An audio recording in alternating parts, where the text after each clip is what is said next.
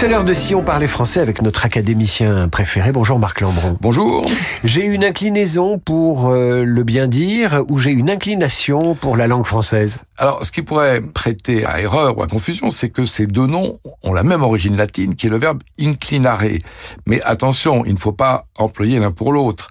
Inclinaison désigne l'état de ce qui est incliné, alors que inclination, en fait, désigne le fait de pencher la tête en avant en signe d'acquiescement, de salut ou de respect, mais aussi le mouvement provoqué par un sentiment amoureux. Je m'explique.